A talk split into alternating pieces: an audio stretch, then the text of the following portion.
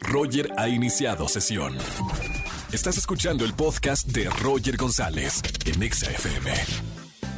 Seguimos en XFM 104.9, soy Roger González. En este lunes, iniciando juntos la semana, ya tengo a mi querida güera Erika González para hablarnos de lo que ha sucedido en espectáculos como todos los lunes. Güerita, buena tarde.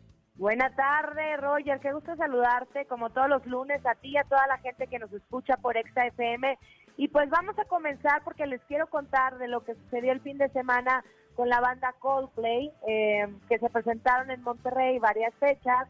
Pero la segunda fecha fue como pasó todo, ¿no? Además de que todos los comentarios, críticas, personas que estuvieron en el lugar coinciden en que fue un gran espectáculo pues algunos momentos se llevaron la noche. Por ejemplo, cuando estaban en, medio show, de repente eh, hubo un pequeño incendio en una de las luces de la parte superior del escenario. Pero entonces cuando para el concierto se da cuenta que en la parte de adelante había un joven que se llama Bernardo, de 17 años, originario de Aguascalientes, con un letrero que le pedía tocar en el piano la canción de Gravity.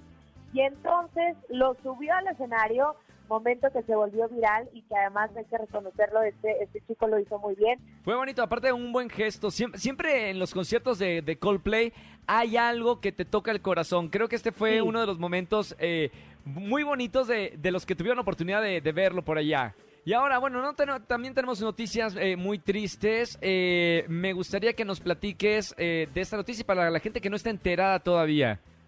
Sí, es la muerte de la actriz Raquel Spankowski, que ustedes la conocen bien como actriz, también como comediante.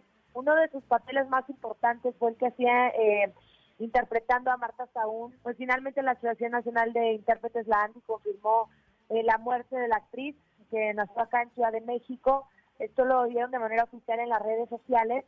Sin embargo, no hemos sabido detalles eh, exactos de lo que ocasionó su muerte este lunes 28 de marzo, que conocimos la noticia de una gran actriz que estuvo también en la televisión, en el teatro y en el cine. Y bueno, eh, continuando con el, show, como siempre dicen, y con los espectáculos, quiero contar ahora la contraparte del concierto de Cristian Odal. ¿Qué pasó con Cristian Odal? Pues no hubo concierto. Fíjate que él iba a presentarse en Colombia y la gente lo estaba esperando. Aguantaron casi dos horas, aguantaron lluvia, aguantaron estar ahí esperando y resulta que este, después de, mucho tiempo, como digo, casi dos horas, les avisaron que, que Cristian no iba a llegar. Y entonces, pues la gente estaba muy molesta, obviamente, porque la parte de los organizadores que evidentemente no lo manejaron bien y la gente se fue muy molesta, lo abucharon. Bueno, todos los lunes espectáculos con Erika González, mi querida güera, ¿dónde te seguimos en redes sociales?